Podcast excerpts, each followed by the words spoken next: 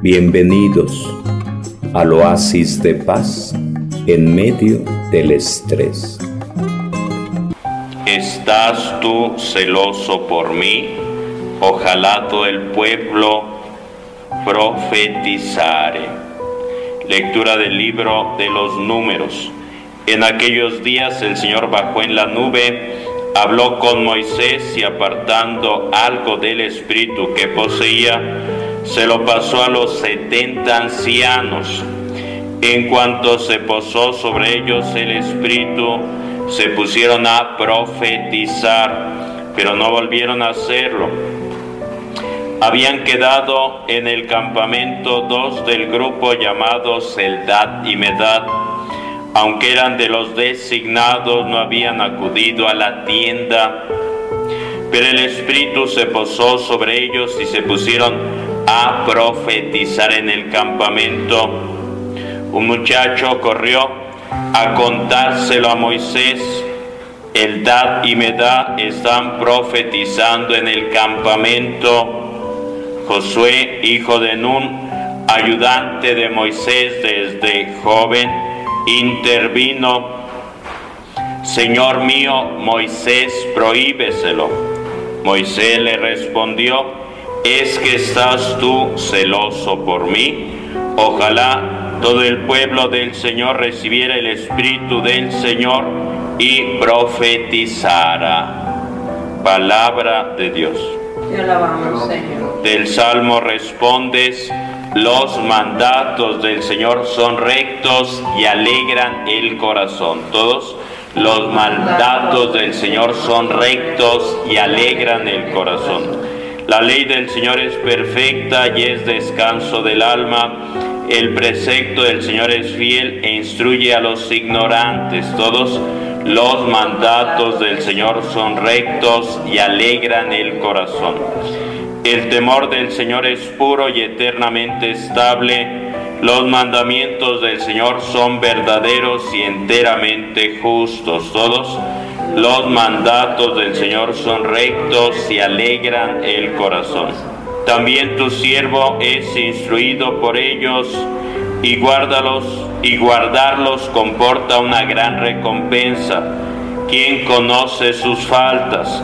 absuélveme de lo que se me oculta. Todos los mandatos del Señor son rectos y alegran el corazón. Preserva a tu siervo de la arrogancia para que no me domine. Así quedaré limpio e inocente del gran pecado. Todos los mandatos del Señor son rectos y alegran el corazón. Su riqueza está podrida Lectura de la carta del apóstol Santiago. Atención, ahora los ricos lloren a gritos por las desgracias que se les vienen encima. Su riqueza está podrida y sus trajes se han apolillado. Su oro y su plata están oxidados y su herrumbre se convertirá en testimonio contra ustedes y devorará sus carnes como fuego. Han acumulado riquezas en los últimos días. Miren el jornal de los obreros que cegaron sus campos. El que ustedes han retenido está gritando y los gritos de los segadores han llegado a los oídos del Señor del universo. Han vivido con lujo sobre la tierra y han dado y se han dado a la gran vida. Han cebado sus corazones para el día de la matanza. Han condenado, han asesinado al inocente, el cual no les puso resistencia. Palabra de Dios. Te alabamos, Señor. Te pones de pie, levantas tu vela encendida durante el Evangelio.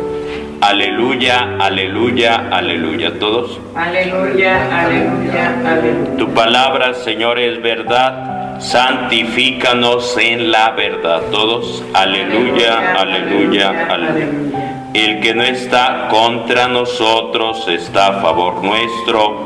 Si tu mano te induce a pecar, córtatela. Aleluya, aleluya, aleluya. El Señor esté con ustedes. Y con tu espíritu. Proclamación de la buena nueva según San Marcos. Gloria a ti, Señor. En aquel tiempo Juan dijo a Jesús, Maestro, hemos visto a uno que echaba demonios en tu nombre y se lo hemos querido impedir porque no viene con nosotros.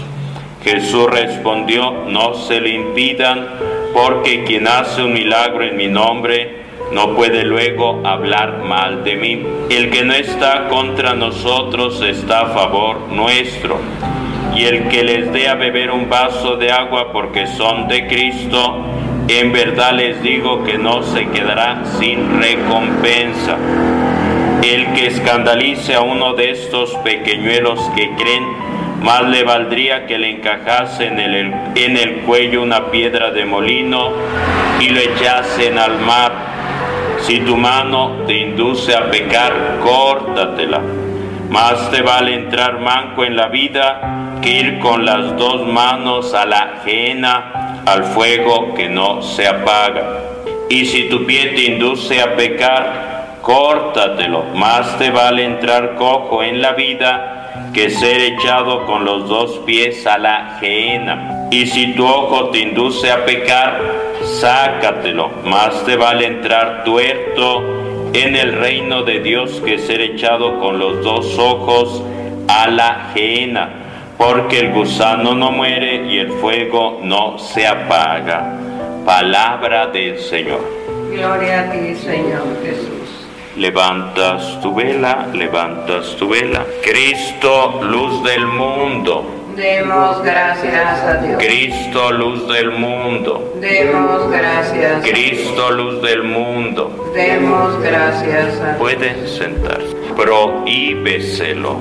En el Antiguo y en el Nuevo Testamento aparecen dos pasajes que tienen el denominador común de los celos, de la envidia. En el Antiguo Testamento, en un momento determinado, cuando Jetro, el suegro de Moisés, va a visitarlo para saludar a su hija, se encuentra con que desde la mañana al cantar el gallo están haciendo cola, haciendo, esperando turno las personas para consultar a Moisés y hasta altas horas de la noche regresa a casa Moisés y es cuando el suegro de Moisés llamado Jetro le recomienda de parte de Dios delegar responsabilidades para que estén al frente de 5, de 10, de 50, de 100, de mil, de acuerdo a la capacidad de cada uno. Hay ocasiones que uno escucha la frase, o todos coludos o todos rabones, pero si vemos nuestros dedos, cada uno es diferente y cada uno tiene una misión, una razón de ser. Y lo que dice el suegro de Moisés es que cada uno tiene talentos diferentes, no todos somos iguales, no todos son iguales, cada dedo tiene una razón de ser. Bienvenidos al oasis de paz en medio del estrés.